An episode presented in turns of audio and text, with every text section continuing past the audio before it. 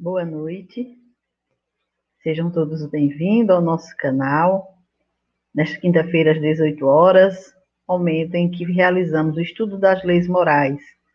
Todos aqueles que nos acompanham no YouTube, no Facebook, no Instagram, sejam bem-vindos. Nós vamos hoje fazer a nossa aula, a penúltima aula. Estamos já concluindo esse estudo. É, começamos a partir da lei divina natural, falamos sobre as demais leis estruturadas no livro dos Espíritos, na terceira parte do livro, que trata das leis morais. E hoje nós vamos iniciar falando da perfeição moral.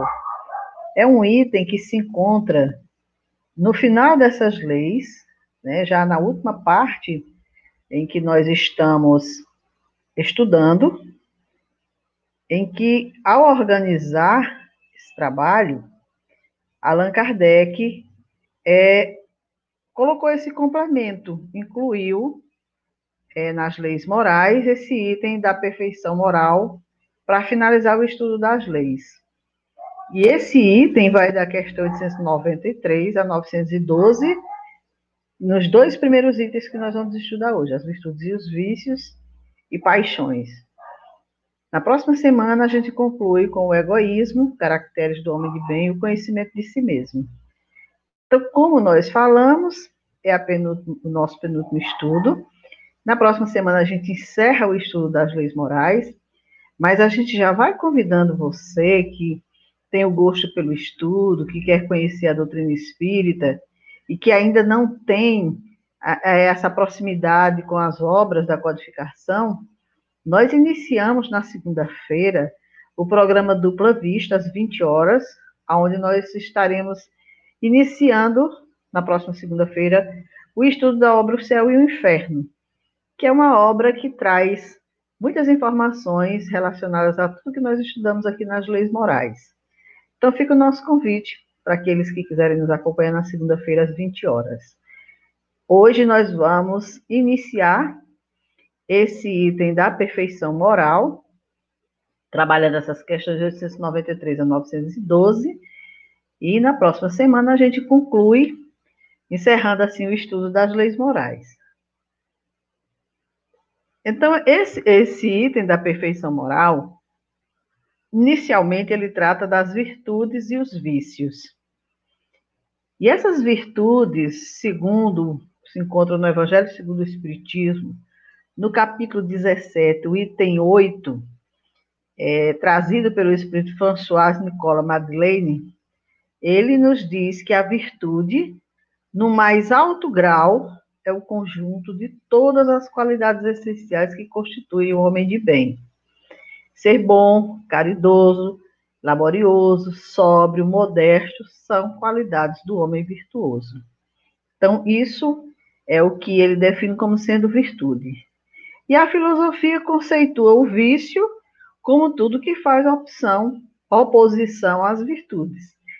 Então, não ser bom, não ser caridoso, não ser laborioso, não ser sóbrio, não ser modesto, pode estar aí já se caracterizando a, a condição de viciação. Né? A pessoa, é, na sua intimidade, não desperta virtudes ainda, não tem bons sentimentos.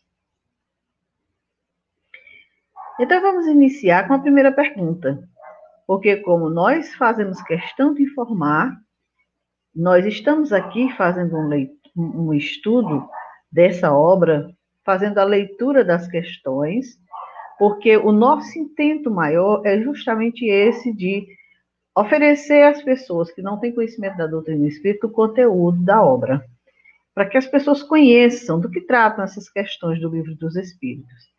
Então, nós trouxemos das leis morais as questões que lá estão, com as perguntas que foram feitas por Kardec, com as respostas que os espíritos deram, e adicionamos algum comentário, justamente para tornar o um entendimento maior da questão, né? Então, por essa forma, a gente pretende que as pessoas tenham conhecimento, despertem interesse pelo estudo e aí sim vamos buscar na obra de uma forma mais aprofundada esses ensinamentos. Lembrando que nós estamos com o chat aberto, estamos ao vivo, quem quiser comentar alguma coisa, quem quiser perguntar alguma coisa, quando a gente finalizar aqui esses slides, a gente vai voltar para o chat para ver exatamente o que foi comentado e o que, que a gente pode interagir. Então, a primeira pergunta que Kardec fez, em se tratando da perfeição moral, que ele colocou lá no livro dos, dos Espíritos, é qual a mais meritória de todas as virtudes? Como nós sabemos, existem muitas virtudes que o ser humano pode adquirir, mas Kardec queria saber qual era a mais meritória a mais importante, vamos dizer assim. E aí os espíritos responderam: toda virtude tem seu mérito próprio, porque todas indicam progresso na senda do bem. Há virtudes sempre que há resistência voluntária ao arrastamento dos maus pendores. A sublimidade da virtude, porém, está no sacrifício do interesse pessoal pelo bem do próximo, sem pensamento oculto. A mais meritória é a que assenta na mais desinteressada caridade. Então, os Espíritos deixam claro que toda virtude tem seu mérito próprio, porque quando nós estamos nos trabalhando e adquirindo essas virtudes, está indicando que nós já estamos caminhando no progresso, na senda do bem. E que todas as vezes que nós conseguimos resistir a arrastamentos de maus pendores, nós estamos desenvolvendo virtudes. Todas as vezes que eu resisto a um vício, a um erro, a um mal, eu estou desenvolvendo virtudes. Agora, a virtude máxima, como aqui foi colocada, a sublimidade da virtude, é, é, os espíritos colocam aqui como sendo o sacrifício do interesse pessoal pelo bem do próximo sem pensamento oculto. É quando eu ajudo alguém, muitas vezes até deixando de fazer por mim, sacrificando o meu interesse para auxiliar aquela pessoa sem nenhum pensamento oculto, sem nenhum desejo, sem esperar nada em troca. Então, eles concluem dizendo que a mais meritória das virtudes é que assenta na mais desinteressada caridade. É quando eu faço por amor, por desejo do bem, sem esperar nada em troca. Há pessoas que fazem o bem espontaneamente, sem que precisem vencer quaisquer sentimentos que eles sejam opostos. Terão tanto mérito quanto as que se veem na contingência de lutar contra a natureza que lhes é própria e a vencem. Nós sabemos que tem pessoas que parece assim um anjo da caridade, aquela pessoa que auxilia sem esperar nada em troca, que se doa, que se coloca ali à disposição. Nós tivemos inúmeros exemplos. A gente pode citar aqui os mais sublimados, que pelo menos que eu conheço, a irmã Dulce, Maria Teresa de Calcutá, esses, Francisco de Assis, esses espíritos realmente faziam espontaneamente. Não tinha nenhum sentimento que forçasse eles a fazer ou deixar de fazer. E aí, Kardec pergunta se as pessoas que, para fazer a caridade, muitas vezes têm que lutar contra a natureza, se esforçar e vencer, e dizer, não, eu tenho que ajudar alguém, eu tenho que fazer algo por alguém. Se existe um, um, é um mérito, o mesmo mérito para essas duas criaturas, é a mesma coisa? É aquele que faz por amor, o desejo do sentido no bem, e, ou e aquele que está se esforçando para fazer? Só não tem que lutar aqueles em quem já, já há progresso realizado. Esses lutaram outrora e triunfaram. Por isso é que os bons sentimentos nenhum esforço lhes custam e suas ações lhes parecem simplíssimas. O bem se lhes tornou um hábito. Devidas lhes são as honras que se costumam tributar a velhos guerreiros que conquistaram seus altos postos. Olha que resposta! Essas pessoas que hoje realizam o bem espontaneamente, sem qualquer sentimento que os force a fazer, simplesmente pelo bem do outro, é porque já conseguiram, através das inúmeras vivências, superar toda animosidade, toda luta contra o bem. Então, triunfaram. E hoje eles fazem, isso não lhes custa nada, faz parte já na natureza deles, já se tornou um hábito, como diz a, a mensagem. Então, são espíritos que fazem essas situações por amor. Mas um dia também eles tiveram que lutar como nós para conseguir realizar o bem. Também tiveram a, contra si a natureza de fazer primeiro por si, depois pelos outros. Mas conquistaram esses altos postos. Como ainda estáis longe da perfeição, tais exemplos vos espantam pelo contraste com o que tendes à vista, e tanto mais os admirais, quanto mais raros são. Ficais sabendo, porém, que nos mundos mais adiantados do que o vosso, constitui a regra o que entre vós representa a exceção. Em todos os pontos desses mundos, o sentimento do bem é espontâneo, porque somente bons espíritos os habitam. Lá, uma só intenção maligna seria monstruosa exceção. Eis porque neles os homens são ditosos. O mesmo se dará na terra quando a humanidade se houver transformado, quando compreender e praticar caridade na sua verdadeira acepção. Então, nós que estamos aqui nesse planeta de expiação e prova, onde o mal predomina, com tantas imperfeições, com tantas dificuldades, para fazer muitas vezes até por nós mesmos, imagine pelos outros, quando a gente vê alguém com essa capacidade, a gente se admira. A gente admira demais a criatura pelos seus gestos, pelos seus feitos, porque a gente fica pensando, são raríssimos. Não é toda hora, todo dia que a gente tem conhecimento de pessoas assim. Mas os Espíritos nos dizem que isso a gente se admira aqui de ver tão pouco, porque aqui é um mundo de expiação e prova. Mas existem mundos mais adiantados, onde lá o bem é a regra. Existem a maioria dos espíritos fazem espontaneamente o bem, e com certeza é porque lá o bem predomina e não o mal. Então, qualquer situação de, de egoísmo, de orgulho, qualquer situação maligna, como ele nos diz aqui, se torna uma monstruosa exceção. Porque não, não é o normal do ambiente, não é o normal daquele mundo. Então, aqui na Terra, nos dizem os Espíritos, nós vamos chegar a essa condição um dia, quando a humanidade se houver transformado. Quando nós compreendermos e praticarmos a caridade na sua verdadeira acepção. Postos de lado os defeitos e os vícios, acerca dos quais ninguém se pode equivocar. Qual o sinal mais característico da imperfeição?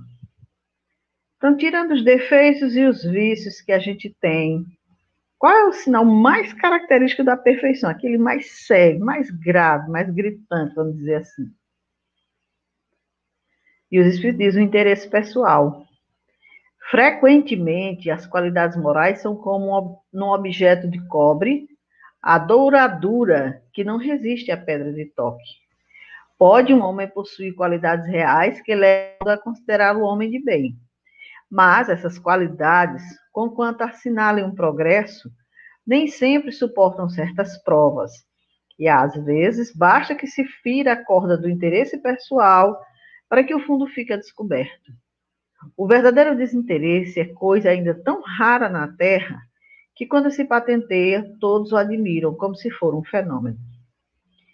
Então, vamos entender bem essa resposta quando ele fala que o, o sinal mais característico da imperfeição é o interesse pessoal, porque aqui ele não diz que nós não devemos ter nenhum interesse por nós mesmos, pela nossa vida. Não é isso que ele está dizendo. Ele está falando daquela condição em que o ser humano se atribui todas as importâncias, todas as necessidades, todos os méritos e esquece o seu irmão, que muitas vezes vivencia necessidades gritantes, né? E aí ele diz que essas qualidades morais, elas são como um objeto de cobre, a douradura que não resiste à pedra de toque. Se você tocar, arranhar ali, vai aparecer o, o cobre, né? Por quê? Porque aqui na Terra, muitas vezes, a gente até tem a aparência dessa criatura grandiosa, um homem de bem e tudo mais. Mas muitas vezes quando se fere o interesse pessoal, aí sim a criatura se revela, não mais como aquele homem de bem. Nós somos muito bons quando tudo está a nosso favor. Mas quando fere os nossos interesses, quando as coisas não são exatamente como a gente gostaria que fosse, muitas vezes a gente deixa de ser esse homem de bem e demonstra, na verdade, quem somos aqui na Terra com a nossa condição. O apego às coisas materiais constitui sinal notório de inferioridade, porque quanto mais se aferrar aos bens deste mundo, tanto menos compreende o homem o seu destino. Pelo desinteresse, ao contrário, demonstra que encara de um ponto mais elevado do futuro. Então, esse apego material não é deixar de lutar, de conquistar, de possuir bens materiais, não se trata de nada disso. Muito ao contrário, faz parte da lei do progresso, do trabalho. Agora, o apego a essas coisas, que os espíritos Kardec, através das perguntas, vai trazer para nós um entendimento maior mais adiante, isso sim é que é o nosso entrave aqui na Terra. Agora, o desinteresse, como ele coloca aqui, demonstra que a pessoa encara de um ponto mais elevado o futuro, que ela tem já a certeza de que tudo aquilo que é material é passageiro. É só enquanto ela estagia por aqui por alguns momentos. Há pessoas desinteressadas, mas sem discernimento, que prodigalizam seus haveres sem utilidade real, por lhes não saber dar emprego criterioso. Tem algum merecimento essas pessoas? Realmente, tem pessoas que não têm tanta apego assim aos bens, não. Mas são desapegadas, mas também não têm discernimento porque utilizam os bens assim de uma forma desequilibrada, desregrada. A pessoa diz, aquela pessoa ali ela é muito desprendida, para ela, ela não faz questão de bens não, mas ela não dá um emprego criterioso àquilo que tem. Existe algum merecimento nessas pessoas serem desinteressadas, mas terem esse comportamento dessa natureza? Tem o desinteresse, porém não o do bem que poderiam fazer. O desinteresse é uma virtude, mas a prodigalidade refletida constitui sempre, pelo menos, falta de juízo. A riqueza, assim como não é dada a uns para ser aferrolhada num cofre forte, também não é a outros para ser dispersada ao vento. Representa um depósito de que uns e outros terão de prestar contas, porque terão que responder por todo o bem que podiam fazer e não fizeram, por todas as lágrimas que podiam ter estancado com o dinheiro que deram aos que dele não precisavam. Então, existe uma necessidade nossa de saber muito bem como conduzir as riquezas, os bens que vêm até nós.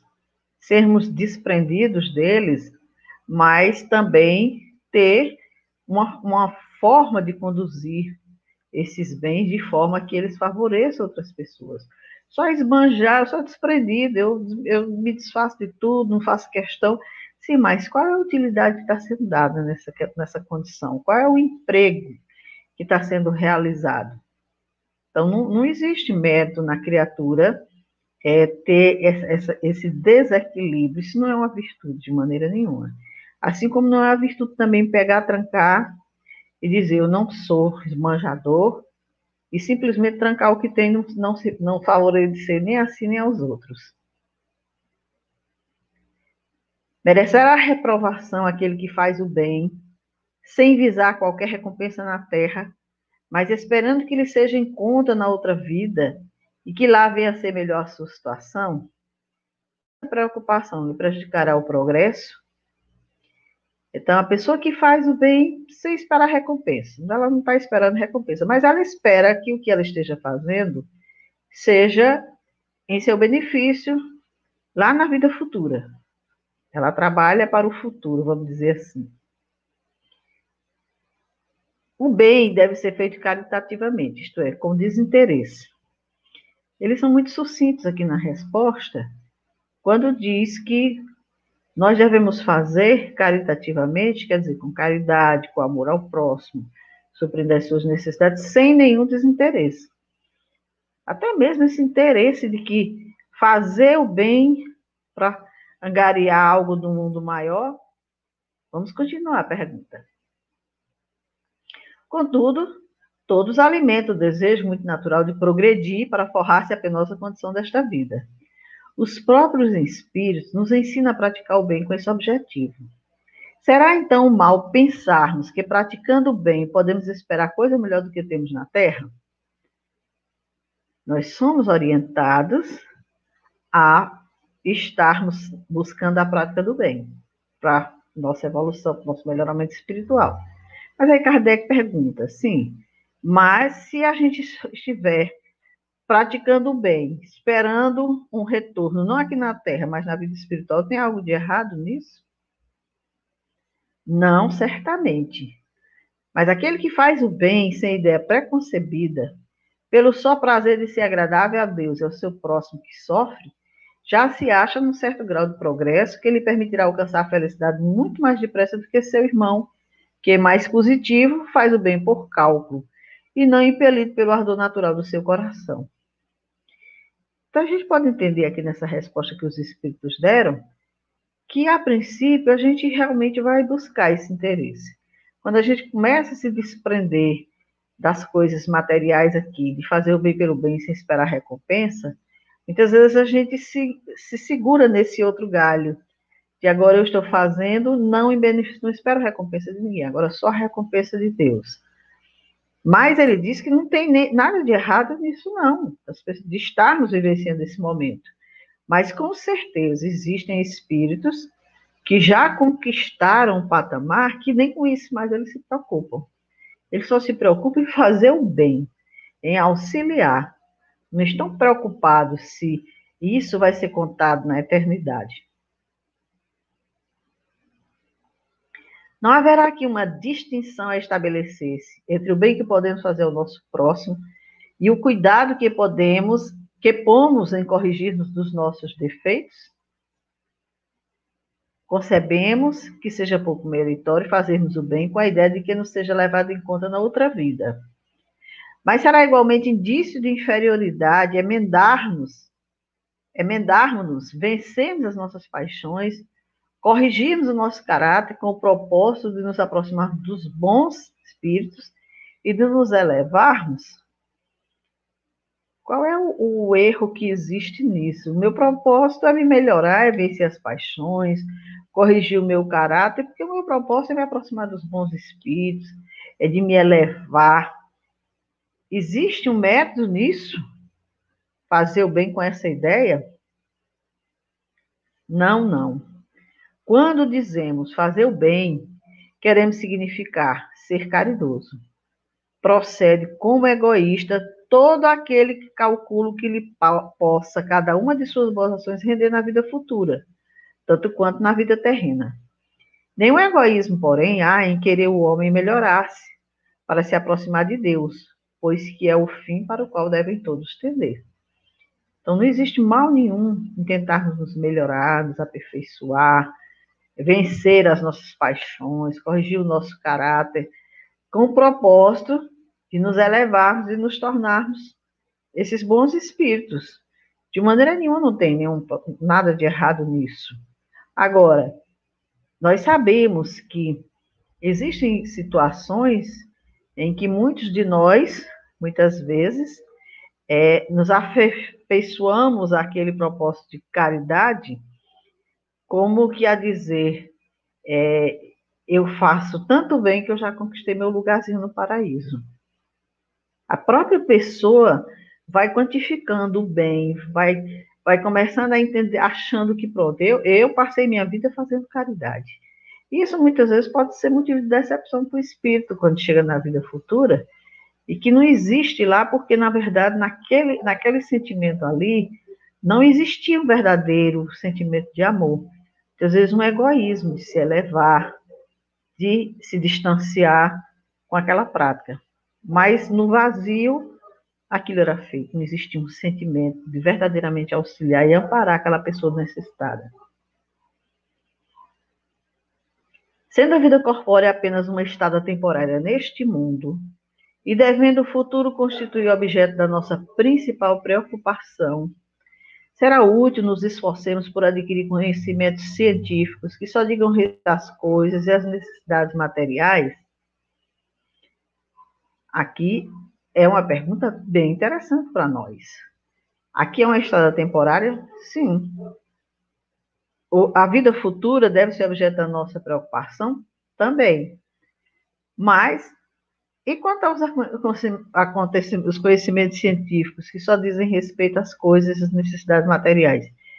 Eu devo é, me apossar desses conhecimentos? Eu devo buscar absorvê-los, conhecê-los? Sem dúvida. Primeiramente, isso vos põe em condições de auxiliar os vossos irmãos depois, o vosso espírito subirá mais depressa se já houver progredido em inteligência. Nos intervalos das encarnações, aprendereis numa hora o que na Terra vos exigiria anos de aprendizado. Nenhum conhecimento é inútil. Todos mais ou menos contribuem para o progresso, porque o espírito, para ser perfeito, tem que saber de tudo. E porque, cumprindo o progresso, se efetua em todos os sentidos, Todas as ideias adquiridas ajudam no desenvolvimento do espírito. Emmanuel nos diz que nós somos herdeiros de nós mesmos. Então, todo e qualquer aprendizado, todo e qualquer conhecimento que nós adquirirmos pertence ao nosso espírito, que vai poder fazer uso dele tanto no mundo espiritual como aqui na Terra. Vamos poder auxiliar muito mais com esses conhecimentos, Vamos progredir em inteligência e isso vai nos auxiliar na nossa evolução. Quando a gente estiver no mundo espiritual, como os espíritos dizem, nós vamos aprender mais rapidamente algumas matérias, porque nós já tivemos contato com ela aqui na Terra. Então, é, é útil demais. O espírito, para ser perfeito, ele precisa conhecer de tudo. E por isso a gente estagia aqui na Terra. A gente vivencia experiências. Quando nós vemos esses grandes cientistas, esses grandes nomes auxiliando a humanidade com descobertas, com conhecimentos, isso é um somatório do que eles aprenderam durante sua vida. E tudo que estão aprendendo hoje aqui na Terra, com as suas experiências, também ficam arquivados no espírito. E para o futuro, um espírito mais sábio, com mais condições de se auxiliar e auxiliar a humanidade, os seus irmãos em humanidade. Qual o mais culpado de dois homens ricos que empregam exclusivamente em gozos pessoais suas riquezas, tendo um nascido na opulência, desconhecido sempre a necessidade, devendo outro ao seu trabalho os bens que possui? Então, aqui Kardec coloca duas, duas condições semelhantes, mas diferentes, né? São dois homens ricos. Só que um já nasceu é nessa opulência, desconhece pobreza, necessidade. Já o outro não. O outro é rico porque trabalhou para conquistar, passou por dificuldades, por necessidades. E aí Kardec pergunta qual é o mais culpado dos dois quando utiliza essa riqueza exclusivamente em gozos pessoais. Aquele que conheceu os sofrimentos, porque sabe o que é sofrer. A dor a que nenhum alívio procura dar, ele a conhece. Porém, como frequentemente sucede, já dela se não lembra. Então, aqui, os espíritos colocam a responsabilidade e aquela condição de ao que mais tem, mais se lhe dará. Se a criatura já vivenciou dores, sofrimento, dificuldade, miséria, tudo mais, e hoje vive numa condição onde não passa mais por nada disso, ele é responsável quando ele deixa de auxiliar quem, quem necessita, porque ele sabe o tamanho da dor, do sofrimento, da dificuldade daquelas pessoas, porque ele passou. É diferente de alguém que nunca vivenciou essa experiência. Então, ela pode realmente ser alguém frio, distante, porque ela não sabe do que se trata. Mas aquele que já passou, e apenas porque agora vive numa condição melhor, já nem se lembra mais disso, da, da necessidade do outro, esse é mais culpado. Aquele que incessantemente acumula haveres sem fazer o bem a quem quer que seja, achará desculpa que valha na circunstância de acumular com o fito de maior soma legal aos seus herdeiros? Quer dizer, aquela criatura que se enriquece, se enriquece, se enriquece, não faz o bem a ninguém, e a única desculpa que ele tem é que está deixando, preparando o futuro dos seus herdeiros é um compromisso com a consciência má. Quer dizer, a consciência dele não tem nenhum compromisso com o bem, não está se preocupado em beneficiar ninguém. E essa questão 901, eu acredito que seja a questão que é a pergunta maior do livro dos Espíritos, não tenho certeza, mas vejamos. Figuremos dois avarentos, um dos quais nega a si mesmo necessário e morre de miséria sobre o seu tesouro, ao passo que o segundo só o é para os outros, mostrando-se pródigo para consigo mesmo. Enquanto recua ante o mais ligeiro sacrifício para prestar um serviço ou fazer qualquer coisa útil, nunca julga demasiado que despenda para satisfazer os seus gostos ou as suas paixões. Peça-se um obsequio e estará sempre em dificuldade para fazê-lo. Imagine, porém, realizar uma fantasia e terá sempre bastante para isso. Qual o mais culpado? E qual o que se achará em pior situação no mundo dos espíritos? Então, aqui são mais outro, outro, outro, outra condição que Kardec nos apresenta, né? Dois avarentos. Um que nega para si mesmo necessário, morre de fome, mas rico materialmente falando. Já o outro, ele só é assim, miserável, avarento, para os outros. Para si, todos os gozos. Então, sempre, sempre que alguém pede uma ajuda, ele sempre tem, não posso, não tenho tempo, tem dificuldade. Agora, para si, tudo o que for necessário. E aí, Kardec, é mais culpado?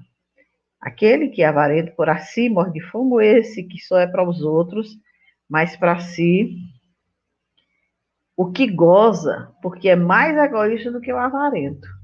O outro já recebeu parte do seu castigo. Então, essa criatura que todos os bens é para si, não ajuda ninguém, não faz nada por ninguém, ele é um egoísta. E ele está numa condição pior do que o avarento, porque esse outro está, em primeiro lugar, castigando a si mesmo. A ignorância é tão grande que ele é o primeiro prejudicado. Ele não está prejudicando os outros. Mas aí, esse outro realmente é alguém que tem condições de auxiliar, poderia auxiliar, não iria lhe faltar, mas não faz. De maneira nenhuma. Será reprovável que cobicemos a riqueza quando nos anime o desejo de fazer o bem? Tal sentimento é, não há dúvida, louvável quando puro. Mas será bastante desinteressado esse desejo? Não ocultará nenhum intuito de ordem pessoal? Não será de fazer o bem a si mesmo em primeiro lugar, que cogita aquele em quem tal desejo se manifesta? Ah, se eu ganhasse na loteria, quanto bem eu poderia fazer. Se eu ganhasse na loteria, eu ia fazer isso, eu ia fazer aquilo, eu ia fazer aquilo outro. Aí os espíritos perguntam: será que realmente é desinteressado esse desejo de ganhar, conquistar riquezas para fazer o bem? Não tem aí um intuito de ordem muito pessoal? Porque a criatura que tem esse desejo, ela faz sem ter nada disso. E se um dia ela chegar a ser possuidor de tudo isso, ela vai fazer muito mais. Então, não é, não é em condições de maneira nenhuma que se precisa de dinheiro, é, de poderes para se fazer o bem, para se fazer a caridade. Incorre em culpa o homem por estudar os defeitos alheios? Aqui Kardec entra numa pergunta bem interessante, porque aqui ele já trata dessa questão de como nós observamos os defeitos alheios. Se nós incorremos em culpa quando nos preocupamos em estudar os defeitos alheios. Incorrerá em grande culpa se o fizer para os criticar e divulgar, porque será faltar com a caridade. Se o fizer para tirar daí proveito, para evitá-los, tal estudo poderá ser-lhe de alguma utilidade. Importa, porém, não esquecer que a indulgência para com os defeitos de outrem é uma das virtudes contidas na caridade. Antes de censurar as imperfeições dos outros, Vede se de vós não poderão dizer o mesmo. Tratai, pois, de possuir as qualidades opostas aos defeitos que criticais no vosso semelhante. Esse é o meio de vos tornar superiores a ele. Se lhe censurais a ser avaro, sede generosos. Se o ser orgulhoso, sede humildes e modestos. Se o ser áspero, sede brandos. Se o proceder com pequenez, sede grandes em todas as vossas ações. Numa palavra, fazei por maneira que se não vos possam aplicar essas palavras de Jesus. Vê o argueiro no olho do seu vizinho e não vê a trave no seu próprio. Então é claro que se eu estou a observar os erros de alguém para dali tirar lições em meu benefício, para não incorrer nas mesmas faltas, não existe nenhum problema com relação a isso. É até meritório da minha parte. Agora, se é só para criticar, se é só para divulgar, aí com certeza eu estarei incorrendo em grande erro. Porque quando eu pratico um ato grave contra o ser humano ou contra mim mesmo, a justiça divina não me condena por isso. Ela apenas me apresenta os mecanismos de recuperação de aprendizado, de melhoria e de transformação. Agora, quando eu julgo o comportamento do outro, quando eu é, responsabilizo o outro por algo, aí sim eu estou incorrendo na justiça divina uma falha gravíssima. E com certeza eu também vou ser julgado severamente por essa justiça. Então a gente tem que ficar muito atento a essas questões quando nós estamos preocupados em estudar os defeitos alheios porque, como nos dizem os espíritos, o que nós devemos fazer acima de tudo é, se nós estamos percebendo que alguém é avaro, então vamos tirar lições disso e ser generosos. Se a criatura é orgulhosa, vamos tentar ser humildes, ser modestos. Se é áspero, vamos tentar ser brando. Vamos nos espelhar nesse sentido, de ver o erro e corrigir em nós. E se proceder com pequenez, sede grande em todas as vossas ações. Então, que a gente olhe os defeitos do outro, se for o caso, se quiser estudá-los, mas em benefício próprio, para se melhorar, para se transformar. Não para estar julgando, condenando ou divulgando o erro alheio. Incorrerá em culpa aquele que sonda as chagas da sociedade e as expõe em público, depende do sentimento que o mova. Se o escritor apenas visa produzir escândalo, não faz mais do que proporcionar a si mesmo um gozo pessoal, apresentando quadros que constituem antes mal do que bom exemplo. O espírito aprecia isso, mas pode vir a ser punido por essa espécie de prazer que encontra em revelar o mal. Aqui ele coloca o caso de um escritor, né, que observa os escândalos da sociedade e divulga para produzir escândalos maiores, para chamar atenção. E a gente tem que ficar atento, porque muitas vezes nós temos esse tipo de comportamento, e nós somos escritores hoje do dia a dia. Nós não precisamos mais hoje é, escrever um livro para nos tornarmos públicos. Nós somos públicos nas redes sociais. E muito do que a gente escreve é lido pelas pessoas. E muito do que a gente ali coloca, muitas vezes, pode seguir, servir de regra de conduta para alguém.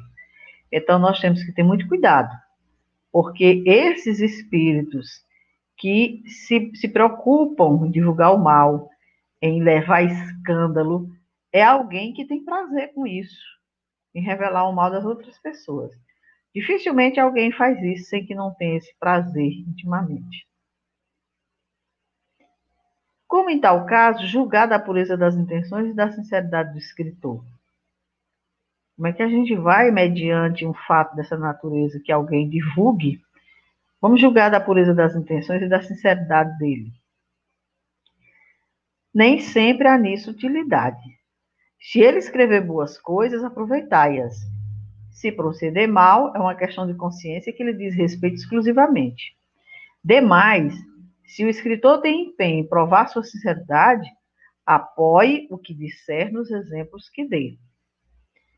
Então, às vezes a pessoa que escreve não tem nenhuma utilidade para a gente.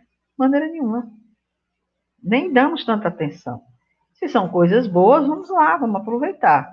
Agora, proceder mal, mediante uma observação, uma escrita, uma leitura que a gente faz, é, porque alguém nos induz, se nós não temos um senso crítico, isso é questão que diz respeito ao espírito, porque nós é que vamos responder severamente por tudo que a gente fizer de errado.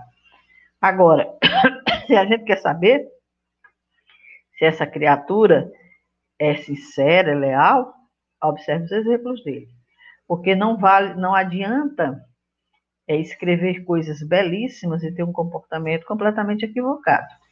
A fonte, não sendo pura, com certeza a água não vai estar bem em condições de ser bebida. Alguns autores han publicado belíssimas obras de grande moral que auxiliam o progresso da humanidade, das quais, porém, nenhum proveito tiraram eles. Ser-lhes a levado em conta como espíritos o bem a que suas obras hajam dado lugar? A moral sem as ações é o mesmo que a semente sem o trabalho. De que vos serve a semente, se não a fazeis dar frutos que vos alimentem? Grave é a culpa desses homens, porque dispunham de inteligência para compreender. Não praticando as máximas que ofereciam aos outros, renunciaram a colher-lhes os frutos. Isso é sério, isso é grave. Não é só para quem escreve obras, é para todos nós que aqui falamos também. Isso é um alerta para todos nós, para mim que estou falando em primeiro lugar, a moral sem ações é o mesmo que a semente sem o trabalho.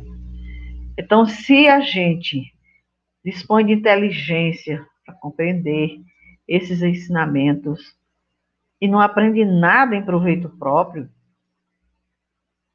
que sementes são essas que estão sendo lançadas? Uma semente que não tem a fortaleza necessária, ela não se apoia em uma, em uma base de ação de nada muito diferente dos exemplos que o nosso Mestre Jesus deixou. Daí a sua moral, seus ensinamentos, dois mil anos depois, estarem ainda cada vez mais fortes entre nós. Será passível de censura o homem por ter consciência do bem que faz e por confessá-lo a si mesmo? Eu tenho consciência do bem que eu faço e eu digo para mim mesmo: eu faço o bem é passível de censura? Pois que pode ter consciência do mal que pratica, do bem igualmente deve tê-la, a fim de saber se andou bem ou mal. Pesando todos os seus atos na balança da lei de Deus, e, sobretudo, na lei de justiça, amor e caridade, é que poderá dizer a si mesmo se suas obras são boas ou más, que as poderá aprovar ou desaprovar. Não se lhe pode, portanto, censurar que reconheça haver triunfado dos maus pendores e que se sinta satisfeito, desde que de tal não se envaideça, porque então cairia noutra falta. Então, se a criatura tem consciência que, graças a Deus, estou realizando bem, tenho condições de fazer o bem, estou fazendo e tudo, e isso é motivo de alegria e felicidade, porque está vencendo seus maus pendores, que maravilha! A gente precisa, sim, ter consciência disso. Não é só ter consciência de que, que estou praticando mal, não. Nós temos que ter a consciência de que nós estamos fazendo bem também. Que bom, meu Deus, que eu já consigo é, realizar um pouco mais. Que bom que eu já consigo me dedicar mais. Que bom que eu já consigo estudar mais. Que bom que eu já consigo fazer mais. Sem se envaidecer. Nenhum mal nisso. De maneira nenhuma. Porque cada um deve buscar, sim, a, o, o, reforço em si mesmo, a fortaleza em si mesmo, para continuar trabalho. Então, quando se reflete naquilo que se está fazendo, se reconhece que está fazendo bem, que bom, que maravilha. Só não podemos nos envaidecer nisso. E aí, chegando nas paixões, ele pergunta: será substancialmente mal o princípio originário das paixões, embora esteja na natureza? As paixões estão na natureza do ser humano. Será que é mau o princípio originário dela? Não. A paixão está no excesso de que se acresceu à vontade, visto que o princípio que lhe dá origem foi posto no homem para o bem, tanto que as paixões podem levá-lo à realização de grandes coisas. O abuso que delas se faz é que causa o mal. Sem paixão, a gente ia para onde? Porque é a paixão que nos conduz. É a paixão pela leitura, pelo trabalho, seja lá por que atividade seja, que nos motiva a continuar. Agora, o excesso, aí sim, já é um abuso que já pode nos provocar o mal. Como se poderá determinar o limite onde as paixões deixam de ser boas para se tornarem más? As paixões são como um corcel, que só tem utilidade quando governado e que se torna perigoso desde que passe a governar. Uma paixão se torna perigosa a partir do momento em que deixais de poder governá-la e que dá em resultado um prejuízo qualquer para vós mesmos ou para outra. Quando ele diz que as paixões são como um corcel, quer dizer, são como um cavalo. O cavalo só tem utilidade quando é governado. Se não existe governo, ele pode se tornar perigoso. Ele pode, é, de repente, colocar o, o, o seu passageiro numa situação difícil. Da mesma forma, é uma paixão. Se ela se torna perigosa para nós, se a gente chega a um limite que a gente não consegue mais ter controle sobre ela, aí nós temos que ficar atento, porque aí já existe um prejuízo grande para todos nós. As paixões são alavancas que decuplicam as forças do homem e o auxiliam na execução dos desígnios da providência. Mas, se em vez de as dirigir, deixa que elas o dirijam, cai o homem nos excessos e a própria força que, manejada pelas suas mãos, poderia produzir o bem, contra ele se volta e o esmaga. Todas as paixões têm seu princípio num sentimento ou numa necessidade natural.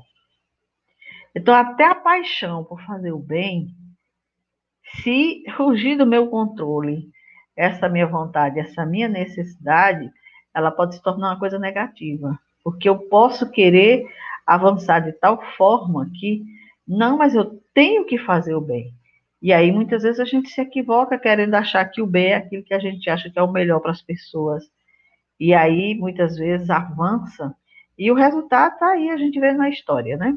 Muitas paixões que a princípio começaram como algo bom que se estava fazendo, e daqui a pouco perdeu-se o controle, e aí as coisas começaram a ter um outro sentido.